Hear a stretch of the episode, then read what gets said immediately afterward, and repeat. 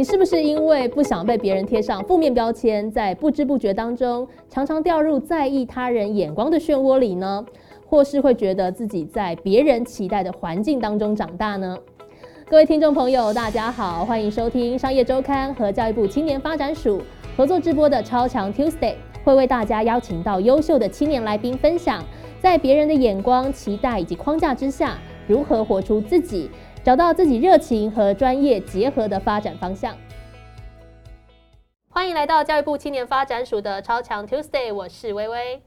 我们今天要聊什么样的主题呢？相信有很多的青年朋友对于很多社会的议题非常关切，但是这些资讯哦很多，超不超多的，非常的大爆炸。呃，对议题关切，想要搜寻资料，发现这个讯息太多，想要对一些议题提出意见，或者是提出自己看法的时候，又会发现，哎，我要懂的东西比想象中的还要再多更多，要做这么多的功课。那有的时候对于自己的想法也会带有一些怀疑的态度，应该如何应应这样子的情况呢？那想要加入这些议题的讨论，又该怎么做呢？今天节目当中邀请到是地球公民基金会的顾问蔡中岳来到节目当中，中岳你好，主持人微微好，还有各位线上的朋友大家好。哇，邀请到中岳哦，跟我们分享很多，就是包含自己参与这个公共议题的讨论，嗯，甚至是很多自己在环保议题上，呃，有很多的努力。其实我觉得大家。都可以透过今天的访谈，呃，了解更多。说，哎，假设我对什么议题要有所参与的话，我应该怎么做？或者是我可能会遇到什么样的挑战，都可以一起来了解一下。是中越推荐的素养教室，学习审议民主。中越自己本身也是这本书的共同作者之一。那当然，这本书在呃讲些什么？要先请中越帮我们介绍一下。呃，其实素养教室这本书啊，其实现在那个高中生大家都知道，我们有那个素养教育哈，以素养为导向的这个教育方式。那其实这本书其实是有很多的高中老师啊，还有加上一些在用这个公共议题讨论方式的朋友一起所撰写的。那里面在提的东西呢，是说，哎，这个社会上有好多艰难的议题，譬如说死刑要不要存废哈，这个移工的问题、环境的问题，可能都是一个艰难跟矛盾的一个选择，或者是社会上很多争议的选择。那这些东西如何透过这个讨论的方式哦？他可能不见得是要找到最终的答案，可是有一个倾听对方的声音，然后了解彼此的观点的过程。那这个不太是一个工具书，不是有第一步、第二步、第三步怎么做，而是很多这个带领者他们在想象说，哎，这个方法突然中间遇到一个问题，我当下一个怎么样的一个转念，运用什么样的方式来做调整哦。所以其实是让我们对于公共议题的思辨跟讨论有更多认识的一个过程。那在此时此刻的台湾，其实也不止台湾，全世界哦。我们常常会说啊，假讯息好多哟。又或者是在讨论一个公共议题的时候，以前是上网搜不到讯息，现在是随便搜一下关键字一出来就超级多讯息的。我怎么样判读，同时愿意倾听别人的观点，然后有一个沟通的过程，是这本书里面想要跟大家分享的东西。所以想说，在这个时刻哈，推荐给在台湾的。呃，我们线上的一些年轻朋友们，如果你对于公共议题讨论有兴趣，或是带领公共议题讨论有兴趣，这是一本可以让大家可以多认识审议式的讨论的一本书。嗯，是这本素养教室哦。那回到要聊聊中越的故事哦，因为我们刚刚讲到说很多议题的讨论个很庞大哦，每个议题那个写成问句字数很少哦，要讨论花很长的时间，然后也要做很多的功课。呃，中越以前是念社工系，但是之后做的是投入 NGO，然后。做的是跟环保议题相关的一些讨论，那很多线上的朋友可能都会很惊讶，想说天哪，那这两个听起来都很累吼。社工系就第一个想的就不轻松，然后做 NGO 听起来也也很累，然后还又是环保议题哦，想着想着就觉得怎么会？你是把自己逼到什么困境了？怎么会做这样子的一个选择？又从社工，然后又到 NGO。呃，我自己在呃很年轻的时候，就是高中的时候，我是在花莲念书长大嘛。我在念这个花莲中学的时候，其实那时候就参与地方的公共议题讨论。当时是要盖高速公路，呃，大概二零零四零五年的时候在讨论这个事情。那呃，我在关注那时候只是想说，哎，好像地方都说盖高速公路很好，可是我就觉得没有那么好啊。那我们就找了一些同学们、一些年轻人，想办法在地方做一些这些讨论，就说，哎，我们有不同的想法。那当时其实很有意思，就是在做这样子的讨论的过程当中呢，就觉得说，哎，好像有很多方的意见啊。嗯，啊，年轻人就是年轻气盛，觉得我说的才对，你们这些老人说的都不对哈。嗯，所以就很坚持自己的想法，然后去啊做了很多社会运动啊，上街头啊，或者是开记者会的这种形式。那所以那时候就开始关注这样子的项目。那在后来念书的时候，念的是社工嘛。那其实社工其实一直讲求要同理，然后要去关心别人，要去理解别人的想象，然后进而提供一些可能的协助。其实这些观点都会让我对于公共议题的讨论当中有更多不同的想象跟认识。因为过去我们在做环境运动的时候，很多人会觉得说，你们应该要像一个传教士哈，就是讲自己，对对对，讲自己啊，这个环境很重要，永续的价值很重要。可是事实上，我觉得在运在做的过程当中，会发现只有传教，他可能可以吸引一部分的这些呃朋友们，他会很信相信你的。可是另外一部分会觉得说，你讲的根本都我不想听你说的东西。所以其实，在有社工的经验，然后又对于环境有一些坚持跟想象的时候，在我这几年执行这些环境议题的倡议工作的时候，其实越来越讲求的是可以有好的讨论机会。因为我常常会想说。可能没有人想要看到一个沙滩超美的，我要把它毁掉；或山上森林好漂亮，我把它都砍光。大概没有人专门想要做这件事情，所以他可能觉得说啊，这个这个地方那么美，那我盖个饭店来收钱好不好？这个山上这么漂亮，我砍掉一些地方来做露营区好不好？可能会变成是这样，所以变成是说这个价值的讨论跟辩证呢，可能我们要的根本的东西是一个呃有干净的空气啊，干净的水可以喝，可是，在那个使用的方法上面会有些不一样。那我们能不能对这些事情有更多的讨论呢？所以我选择做环境工作，那跟未来的世代、跟此时此刻的环境有关系。那也觉得这件事情在当下的台湾，其实很值得做更多有有效率或者是有趣的观点的一些思索跟讨论。所以我自己觉得做这份工作是一个做自己喜欢的事情啊。所以很多人说你怎么那么辛苦？的时候，常会觉得啊，我做十几年，可能已经没有什么其他会做的事情了，所以只好做这个。但我觉得像刚刚讲到是对于讨论这件事情的重要性哦，就是说呃去了解很多不同立场，有时候讲正方跟反方，你好像就直接一切成两段，但其实不不不单纯只有两边哦，很多时候会有很多中间的灰色地带啊，这样子可能都是我们会遇到的一些挑战。我们线上就有朋友在提问哦，说哎，如何跟长辈沟通议题？哇，这应该是一个大灾问，就世代不同啊，好像大家呃在意的也不太一样。中岳会怎么去回答刚刚讲到这种情况呢？呃，我刚刚讲说，我们以前在做这个高速公路的这个讨论的时候啊，很多长辈都会告诉你说，我这个吃过的盐啊，比你走过的什么都就是倚老卖老这个经验呐。那年轻气盛觉得啊，你你老狼妈的哈，就我们年轻人哈，你都不懂国际趋势哈。但是其实后来会发现，其实像譬如说我们在讨论高速公路的时候，长辈会说，其实盖好我也用不到，我是为了你们年轻人争取的这样子。那其实你冷静下来想说，哎，他其实也是一个无私的想法耶，他是为了你们想。所以其实我觉得在跟这个不同世代的人沟通的时候，第一个是你如何理解他为何会产生这个想象跟答案。我认为蛮重要的。譬如说，我知道这几年台湾很多，譬如说我们在前几年公投讨论的是同婚的议题，嗯，又或者是这几年在讨论这些啊能源的这些选择的时候，可能都会有世代的讯息，因为接收的讯息不一样，所以产生了不同的经验，又或者是过去历史上面他经验的这个历程，他跟你不同，所以有一些不同的想法。所以我自己觉得。长辈有分呐，哈，跟别人家的长辈沟通的时候，其实相对来讲还可以理性客观一些些。最后就那自己家的长辈，又加上还有这些权力关系啊，那个难处就更多一些。而且你可能心里面会有很多这种新仇旧恨啊，或者是对家里面的很多理解或者是不谅解。嗯，所以我自己是觉得讨论议题啊，第一个前提是不要伤了和气哈，我们不要为了议题而生死的输赢哈。嗯，但问题是能不能先站在别人的角度说啊？其实我知道这个爸爸妈妈平常是怎么样看这个事情的，可是我们这一代刚好接受到什么讯息，所以做了可能跟你不一样的选择。我觉得如果呃不要想的是要说服他跟你一样，而是只是做观点上的交换，或许这样的想象就会让你绝对跟长辈沟通会轻松一些些。那坦白说，我刚才讲就是自己家讲长辈，你不是讨论完之后你就要离家出走了嘛？你你还是要在家里面去生活的，所以。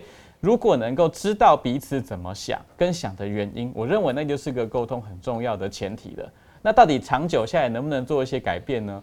我其实是觉得，嗯，自己生的小孩哈，有时候就觉得啊，这个自己家的孩子自己生的为什么会长成这样子？其实一定有它的脉络存在。所以我觉得我看到太多的例子，就是这种，尤其像早年在讨论这个同性婚姻合法化这个议题的时候，很多都是小孩子怎么讲都不听，可是可能过了一年两年之后，家里面是默默的，或是逐渐的可以接受这样子的想法。嗯，所以我自己觉得。呃，不要放弃。虽然他不太可能是马上就跟你同一边的，你不要想说跟长辈啦，你跟你同辈的人立场不一样，你不是讲完他就会变成跟你一样的嘛。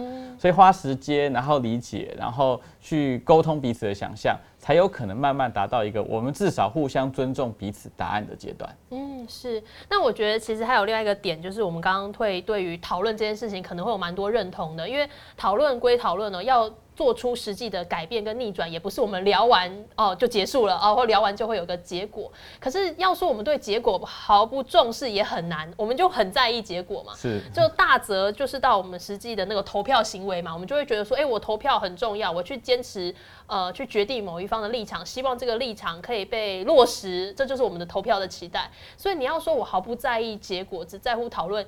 也很难。那中越怎么去看待？像刚刚讲的，我们确实是很希望讨论也是有成效，然后也希望结果，每个都希望结果是自己这一边的。这中间好像还是有点矛盾哦。我我自己在想哈，就是呃，因为公共议题至于我们自己的生活是一个比较间接式的影响，它不是决定你明天要领多少薪水啊，或者是要吃什么饭的这个想象。嗯，所以其实很多在讨论公共议题的过程当中。如果能够把这个比较全面的资讯呢，做一些收集，然后做一些倾听，因为一个人的能力有限。我刚刚讲，我们现在上网去搜寻任何的关键词，有很多是那个买进来就 Google Ad 我进来的字，那也有很多是前面的流量比较高的。可是其实有可能我搜寻跟你搜寻已经都结果会不一样，因为还有演算法的关系哦。所以其实光做这个立场的交换，它就会是一个很大有趣的前提。然后再来是每一件事情，它可能都会有一个结果。就譬如说我们在投票，我们在公投这件事情上面，它只能投同意跟不同意。可是很有意思哦，不同意到底是不同意整件事情，还是不同意现在这个方法，它都是不同意。所以回过头来，我自己在想的是说，这个结果固然是我们在奋斗努力的很重要的一件事情，但是。结果不管怎么样，生活都要走下去。譬如说，你关心的环境的公共议题，今天不管能源的沟通走到哪一个答案，yes or no。可是我们要使用电力这些事情，还有好多事情应该要关心跟关注的。所以其实重大的公共议题，它可能透过了这个直接民主，就是公投的形式做选择，或者是我们接下来最近要投这个九合一嘛，还是代议政治，是我们投给一些我们相信的人，请他们去帮我们决定事情。但如果他们决定的事情跟我们想的不一样的时候，就是结果上面是不一样的时候，其实我们还是可以做到监督。或者是做社会更多的这个办活动啊的一些有的一些可以执行的方向，所以其实我自己在想象这件事情的时候，结果当然重要，就是你努力有没有达到达成的这个过的的 ending 嘛。嗯。可是在这个过程当中，如果你能够看见一些些说，哎，这些事情是有那么微幅的改变的，譬如说你很努力的在为了某个公投议题做努力，然后家里面好像多少多愿愿意理解你在想什么事情。或许它就会是一个很有趣的一个过程。嗯，是我们线上也有朋友提问哦，说这些讨论啊跟沟通的过程就会有所消耗，就像刚讲的，不管是这个亲情之间的消耗、感情层面的消耗，或者是说有时候讨论来就是会心累，你知道吗？是。那中越自己怎么去调试呢？像自己是在环保议题上有蛮多的琢磨，嗯，会遇到很多不一样的。呃，打击啊，很多不同的挑战，我觉得很难说心情不受影响了。那你自己是怎么去应应的？呃呃，这种消耗，我认为是一定会发生的。可是，呃，就就可以分了，因为我们今天讨论是这个公共议题的讨论嘛。那公共议题的讨论，其实我刚刚讲，它是对于生活比较间接的。譬如说。呃，我去年就担任这个公投的这个核能议题的这个这个辩论的上上电视辩论的角色嘛。那我们也是很关注这个议题，做了好多好多的努力。可是，在还没有结果出来之前，我都已经决定结果出来之后，我一定要去休假了。就是 太累了。就是我觉得其实有时候，其实给自己一点喘息的空间是蛮重要。不管是你在家里面哈，跟家人的这些沟通，又或者跟同才的沟通，又或者是跟更多社会大众的沟通。过程当中可能都会有很多疲惫，可是我觉得你可能可以想想看，我为什么要做这件事情？我为什么要为了这个价值理念来跟不同的人诉说？那这个东西是。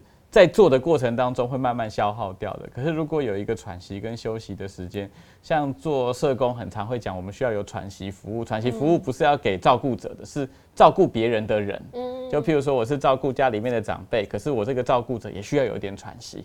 这件事情，我认为在紧绷的社会，跟我们随时可以看到很多讯息的结构下，其实给自己一点空间是很重要的。有时候甚至不用特别复杂。你假如说我要关网路关三天，哎，其实就有一些休息的效果。这种在家里面哦，可是那个感觉就会很不一样。所以其实如果能够觉得说啊，沟通心好累，可是我不想要一次消耗殆尽，因为我们偶尔会看到一些朋友，他可能很积极的一起跟我们参与社会运动、上街啊、抗议啊，或者是参与一些行动。可有可能在每一次的失败之后，他会突然消失，就离开了这件事情。我认为反而更可惜，因为代表说过去所做的一些努力，那个累积是慢慢的做改变的。所以给自己一点空间喘息，我认为是非常非常重要的。嗯，是。我觉得参与公共议题这件事情，我刚刚讲说要讨论、要沟通，它确实会消耗某种能量。那很多人这时候就会觉得说，对啊，那我就。不参与啊，不讨论，不作为，那不是闹得很轻松吗？我想这么多干嘛？反正我这边参与好像也没什么用嘛，也不晓得结果是不是我期待的哦，感觉就是没什么希望，好像也不需要耗出什么样的成本。但是如果遇到这种状况，大家都不参与，好像也也不对嘛。就是你你要踏进去，好像就是一个深渊；但不踏进去，好像也有点怪怪的。中岳怎么去看待？像刚刚讲到说，也许很多人就会觉得说，哎呀，这些议题太大了，太难了。反正我也不是什么了不起的大人物啊，我我怎么能管呢？就干脆放弃了。那那要怎么办？好像也不应该是这样。我自己觉得，就是每一个人，你一定有你在乎的事情啊。包含我觉得，其实会看这个直播的朋友，可能都会对公共议题有点兴趣，因为这每一场、每两周的一场，其实都是在各个领域上面努力的这些年轻人。嗯，所以譬如说，你对什么事情是有兴趣，这件事情应该是自己可以寻找的。那这个有兴趣的事情，你要怎么样的参与或者是介入，这个可能是一个几个环节里面所关注的。譬如说，像我自己对于环境的议题很很很感兴趣。那这几年全世界在谈这些减碳呐，那为什么要减碳？原因就是因为气候变迁嘛，我们这个环境越来越恶化，大家都非常的有感。那所以，我为什么做这件事情？原因是因为我很担心未来的环境、未来的气候。或是不要讲说什么下一代生活了，我这一代哈，再过三十年变成老人的时候，地球已经热得不像话，怎么办？嗯，所以我觉得其实回头去找找说，哎，我为什么会关心这些事情？其实是一个大家讲说莫忘初衷然后可是初衷。我觉得初衷微调我都接受，可是就是为什么我当时会愿意关心这件事情？我觉得它是一个蛮重要的起点的。那在这个基础之上，我刚刚讲说有一些传习啊，或者是有一些可能一步一步往下推进的过程当中，你偶尔会看到任何的公共议题，它大概都会有个起伏。你很少看到，譬如说我们看到整个国际社会的发展好了，譬如说社会我不知道政治有左右嘛。你你很少看到一个就往右派走走走，他一定会遇到一个挫折，然后往另外一个方向走。就社会是一个，只要是民主社会，它大概是一个摇摆往前的过程。不管对于公共议题的个别议题的立场，大概都是一个这样循序渐进的。甚至我们有政党政治，那个投票结果，你也很少看到一个党可以独大非常非常长的时间，除非是专制的政府。所以你如果这样想，长远把时间轴拉长来看的时候，你会发现，其实你在乎这个价值，可能都有那么一点点的前进。这可能就会是让大家可以再多关心自己所关注的事情的一个呃，不要那么累哈，就是啊一直关注这个好累。可是可能过了，你就这两年都不管这件事情了，可是过一段时间看之后，可能会有一些进展，会让我们自己会再多愿意想象说，哎，这些事情是不是我可以再花一点心力？而且我相信，大家选择一个公共议题关注的时候，多个公共议题关注的时候，应该都会跟自己的经验有关系。就譬如说，像我刚刚讲，是我从花莲长大嘛，我关心这个地方的发展，到现在关心这些气候的问题。有的人可能是生命经验当中特别会关心这个社福啊，或是长期照护啊等等这些题目。所以我第一次是觉得说，是有机会让大家。关注的事情，在不那么消耗的情况下，这个间续的关注、间接的，就是一段一段的关注，也都不会是一个不好的事情。嗯，是感觉这个推进哦，就像刚刚讲，时间要拉长，然后要学会等待。这样说起来，呃，中越跟伙伴们做的这些刚刚讲环保议题，或者是呃公共议题的参与跟讨论，是不是好像要懂得要沉沉得住气啊？因为这个东西都不是我今天开完会啊，我们就一声令下就解决了。好像要等那个以年来计算，这样就是心态要有所转换，是吗？呃，我觉得其实如果大家就是随着年纪增长，你会发现很多事情真的不是一触可及的。嗯，像我们的这个社会运动的经验当中，有时候可以唤起很多上万人一起跟你上街抗议。嗯，可是虽然那个时候很激情，感觉好像翻过政府的墙，什么事都改变了。可是过一段时间，你会发现好像那个改变又没有这么大哈。譬如说，以我长期关注的核能议题来讲，好了，在两千。二零一零没有发生福岛核灾之前，其实全世界都是要用更多的核。那时候我们就关注核能的使用。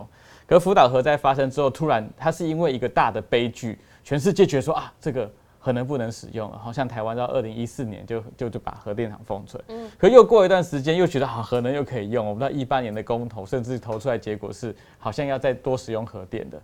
可是经过了这些努力跟沟通，在去年的公投又把合适这个不同意大于同意。所以其实，如果你时间轴拉长看，大概很难天平是固定往一个方向去倾斜的。那如果我能够知道说，譬如说支持核能的人为什么他会这样想，我自然可以理解到这个天平的摇摆过程。我并没有改变我的信念或是价值，可是我更理解了之后，我认为这个社会在讨论的过程当中是有机会前进的。那至少我们可以看到，人类的文明是随着时代持续往前的嘛。虽然文明会造成一些代价，譬如说这么电子化的时代，刚刚讲说以前是搜寻不到讯息，现在是讯息超多的，以后是怎么样，可能我们也还不知道。可是这个过程当中，如果大家一起是往前进的过程当中，你知道自己在乎的东西，然后进而去参与或者是关心，应该都会看到这件事情的前进跟进步。当然也会有一些退步了，就进一步退三步，有人会这样说。可是可以看到里面正向发生的事情，我相信会找到你行动的动力。嗯，哎，这样子自己参与这一块这么长的一段时间哦，中越觉得是什么样的原因让你就真的是持续做下去？虽然有有开玩笑讲说，因为做久了，反正也不能再 转，不会做其他的。但是应该还是有些原因让你觉得说，哎，你还是想要在这一块做努力，尤其是像黄刚讲环保的的议题，呃，能源的议题上面。呃，其实我觉得做这种社会运动啊、环境运动啊，其实多半都是失败的经验比成功的多啦。就是你去去关注哪个事情，要如你的想象，其实是非常不容易的这样子。可是如果呃，如果你想想看，哎，我去今天去一场学校的讲座，然后有五十个学生听，然后有三五个突然很关心这个事情，你会觉得哎，好像出现了那么一点点的期待跟希望这样子。所以我一直觉得就是。要把成功这件事情界定在什么地方？比如说公投就会有一个多跟少的这个投票会有输赢嘛。嗯。可是成功是这个过程当中，如果你能看到一些刺激，看到社会的一些调整跟转变，或许那个就会是让你做下去的动力啊。那。对我来说，我其实在做一件我自己蛮开心的事情。很多人说哇，你们好无私哦，做 NGO。我说其实没有，没有，没有这样子。就我自己很在乎我自己未来生活的环境。可是我希望这片海一样很蓝，我希望山一样是有森林的。它可能不是我自己努力就好了，我得多做一点点，让大家共同知道这个事情的重要性，然后进而去守护一个我想要未来生活的环境。当然，我这个环境大家都可以一起来嘛，所以。其实对我来讲，能够一直做这项这份工作，很大的原因，虽然我也觉得我自己的自己的生命价值跟期待是放在这件事情上面的。那大家也可以找找看，说，哎，那你真的在乎或者是在意的事情，有没有办法跟你的工作或是兴趣结合在一起？所以大家常常会说嘛，如果能找到一个兴趣跟工作是结合在一起的，是一个幸运的人。所以对我来讲，我反而没有觉得说一直挫败很挫折，而是我觉得自己是一个幸运的人，我可以一直做我自己很喜欢的事情。然后台湾社会也很包容这些做社会运动的人，一直给我们很多空间跟机会，让我们不断的尝试说，哎，我们想要去让这个事情不要被新建，让这个价值各个观点被看见。可是我认为社会给我们很大的讨论的空间，虽然也有很多人骂我们，然后可是 我想说，哎，你是乱源，每次都在吵架。对对对对，可是还是会有听到一些支持的声音，也就代表说，其实你每一次的行动还是可以唤起一些种子跟期待。所以我觉得，呃，我们的社会还是非常友善的，而且你去看国际社会在做这些社会运动，他们所要遭遇的风险远比台湾高很多，是人要被消失啊，被关起来啊，或者是被其他意见不同的人。做一些很激烈的这些反抗行动，台湾还是一个非常和平的社会，所以我自己觉得我们是很幸幸运的在做我们在乎的事情，也因为这样子，所以很期待是我们关注的价值可以给更多人分享，也让大家认同跟理解。嗯，我想刚刚钟友有提到说，我们现在的资讯哦，可以说是非常非常的多，呃，就算你不主动搜寻哦，很多东西就是朝你脑子里面砸，然后卖东西的特别会，非常非常的多。那我想这时候就会遇到我们很多民众会遇到的困难点，就像刚刚讲说，哎，很多青年对有些议题刚萌生了一点兴趣啊，想要认真来研究一下，然后发现，哎呀，大家的说法都不太一样，然后真真假假，真真也搞不清楚。再来就说，你真的想要觉得说我可以发表我的立场跟看法，或者是去做一些倡议的时候，要做的准备功课又非常多。那中越自己这一块其实有很多跟民众接触的机会，或者是年轻朋友接触的机会。你会觉得现在这个 moment，现在这个时代，嗯。到底对于我们青年朋友，如果还在边踌躇的，到底应该怎么去做呢？或者很多人会觉得说门槛很高，那你会怎么去鼓励他们说，那从哪边开始下手会比较好？因为毕竟我们当初是没什么东西可以看呐，都自己去找了啊。他们现在面对的环境是要看东西太多了，他们也很烦。我我其实我觉得有一件事很有意思的，就是你现在只要讲一个关键字，你搜寻了之后，你不只是。会收到很多的讯息，譬如说你现在搜寻减碳啊，很多的新闻会出来嘛。可接下来会有一堆广告，什么减碳的讲座啊，减碳广告也都会塞给你啊。这个演算法时代当中，这些讯息收集从来都不是都都都都非常容易的。所以一来是我觉得大家要练习判断跟判读的能力，所以才会觉得说，像我今天讲说这个书里面在讨论审议哈，它不是只有自己搜寻而已，是倾听别人不同的观点，进而讨论。可能的这个方向跟资源的这个未来的使用的东西要如何去使用，这是一个。然后另外，我觉得年轻朋友非常建议大家哈，除了看很多讯息、打开手机之外，你不要忘记你有两，一定有一双脚可以出去玩，就出去玩去体验这个。就是大家说啊，我们要守护大自然啊，你根本都没有去海边走过，你就不会那么想要守护它了。所以我觉得年轻朋友。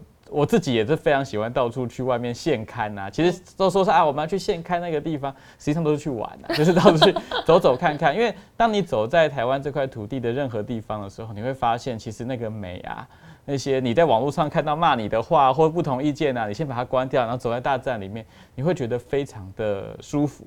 你也会知道说我为什么会关心这件事情，我为什么会关注这些价值。我们希望从这个大的环境当中，在乎整个气候变迁啊、减碳啊，其实说到底就是希望海滩不要那个海平面上升太快、侵蚀太快，还是还是一样我们很舒服的这个海滩。所以我刚刚有提到我是花莲人嘛，所以对我来讲，我只要呃工作这件事情的时候，时常想事情会走到海边去想。我觉得这对我来讲是帮助很大的。然后我们太依赖网络获得所有的讯息，可是不要忘记，我们其实生活在这块土地上的，不是只有家里面。那这几年刚好又因为疫情嘛，所以更多的事情都是线上处理了。但我真的很鼓励年轻朋友，除了去接受多元观点、彼此沟通之外，更要踏出你的家里面，去外面走走看看。纵使去逛街都很好，因为那个社会上的每一个人，你会发现他们充满着善意的。我常会举一个例子，网络上面每天打开，可能一千个人骂我，可进到社区里面，没有个人认识你是谁的，他就啊，滴滴要来哦，还是很友善的，所以。